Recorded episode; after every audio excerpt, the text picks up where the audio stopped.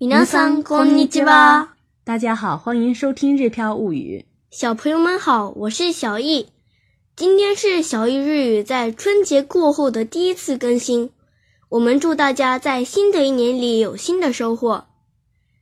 今天早晨，日飘物语支持星球的汉字学习也恢复更新。本周内，我们将完成三年级汉字学习，并进入四年级汉字学习。 最近有很多朋友到日本玩，会买买买，行李超重，需要到邮局把一部分行李先寄回去。在日本生活的朋友呢，有时也需要给国内朋友寄一些东西，所以今天我们来看看到邮局寄包裹回中国的话，会用到哪些日语。先来学习几个要用到的单词吧。首先，邮局窗口是郵便窓口。郵便窓口。我们要寄的包裹就是苦子子米，小包米。寄国际包裹最怕有危险物品。危険物，危険物。在填写面单的时候，有一些选项需要我们勾选，其中有一个呢是问我们包裹里面的物品是否属于商品的样品。商品样品就是商品見本，商品見本。也有一项呢。是日常生活用品。身の回り品，身の回り品。嗯，接下来我们再来看一下，当我们带着打包好的包裹到邮局时，在问候完之后呢，会对邮局工作人员说：“この小包を中国に送りたいのですが。”この小包を中国に送りたいのですが。 我想将这个包裹寄往中国。这时候，邮局工作人员一般会问我们包裹里装了什么东西。中身を教えていただけますか？中身を教えていただけますか？能告诉我里面是什么东西吗？或者呢，他会直接问我们中身は何ですか？这就是问里面是什么呢？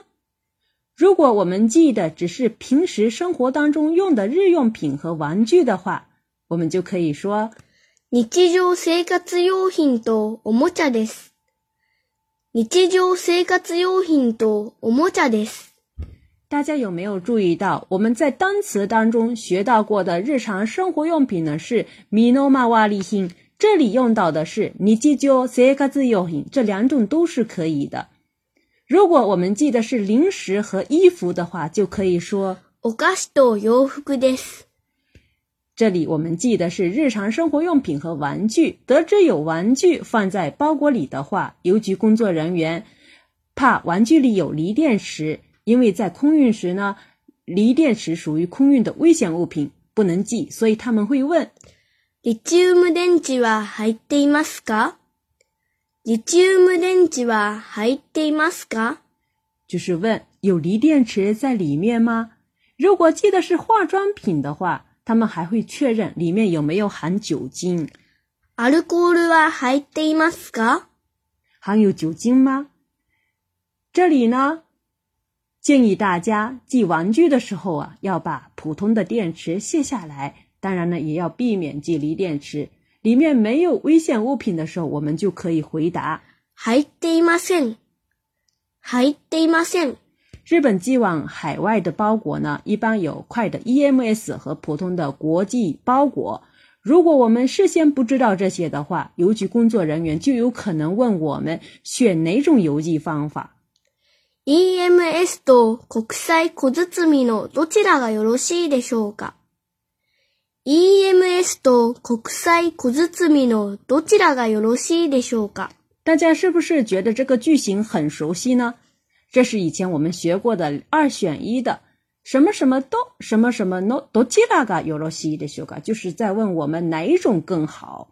这里是在问我们 EMS 和国际包裹选哪一种呢？也有可能他们会问我们発送方法はどうされますか？ 発送方法はどうされますか？邮寄方法怎么办呢？如果我们已经选好了邮寄方法，就可以用我们以前学过的何々でお願いします。对了，如果还没确定的话， 想继续问清楚费用，就可以说どちらが安いですかどちらが安いですか哪一种更便宜呢？ 这句话不单单在这个场合可以用，在其他很多买买买的场合的时候都可以用到。邮局的工作人员有可能回答我们是国际包裹更便宜。国際小包です。国際小包です。他还可能顺便告诉告诉我们，国际包裹里面还包括空运、沙路和海运三种不同的邮寄方法。 航空便と猿便と船便がございます。航空便と猿便と船便がございます。有空运、沙路和海运，这里的沙路是指空运和水路相结合的运输方式。国际包裹便宜，我们可能还会考虑时效的问题。想问问海运需要多长时间的话，我们就可以说船便ならどのぐらいかかりますか 船便ならどのぐらいかかりますか？这里的 “dono g u l a 不但呢用于询问多少钱的时候，在这里也像在这里一样，也可以用在询问需要花费多少时间的场合。比如到东京的话，需要多长时间呢？就可以说東京までならどのぐらいかかりますか？一般来说，海运需要一个月左右。?1 ヶ月ぐらいです。1ヶ月ぐらいです。另外呢，近几年日本寄往国外的这个国际包裹增加了，所以有的时候工作人员也会告诉我们，就是说可能包裹太多，需要的是更长时间。最近荷物が混み合っているので、1ヶ月以上かかる場合もあります。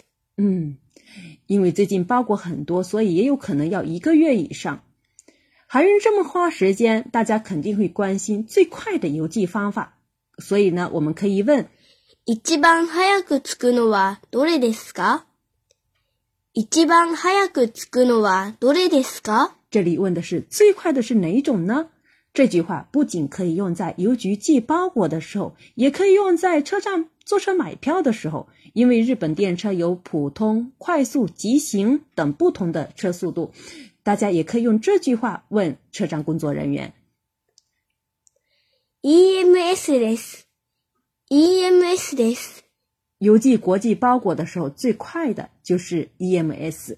如果我们想快点收到的话，就可以用 EMS。我们可以跟工作人员说：“我想快点寄到，请给我拿快递单。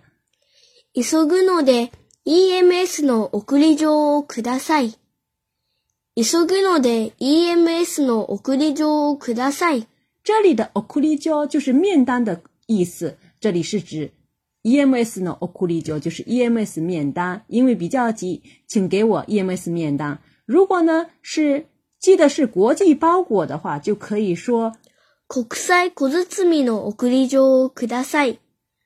国際小包の送り状をください。请给我国际包裹的面单。好不容易寄个包裹，我们总怕出个闪失，可以给 EMS 包裹上个保险。 这时候我们可以说保険をかけたいのですが、保険をかけたいのですが、我想加保险。那么窗口的工作人员都比较善解人意，他会马上说かしこまりました。かしこまりました。 “卡西科马里马小”，就是明白了的，非常礼貌的说法。接下来呢，我和小易再完整的对话一遍今天的绘画内容。 この靴積を中国に送りたいのですが、中身を教えていただけますか？日常生活用品とおもちゃです。リチウム電池は入っていますか？入っていません。?EMS と国際小包のどちらがよろしいでしょうか？どちらが安いですか？国際小包です。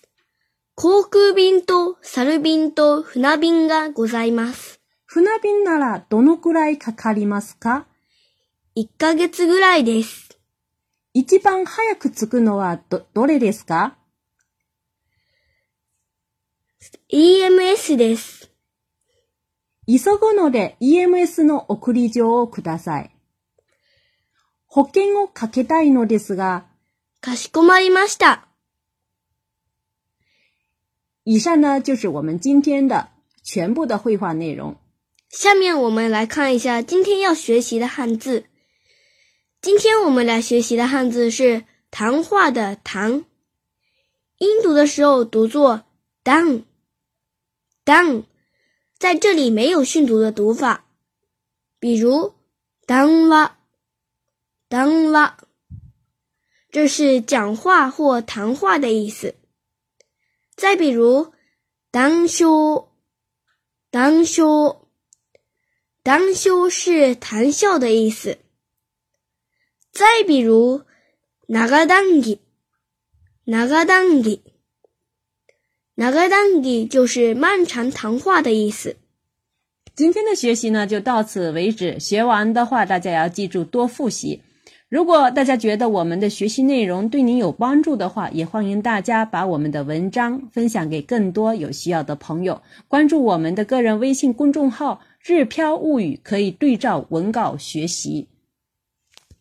それではまたね。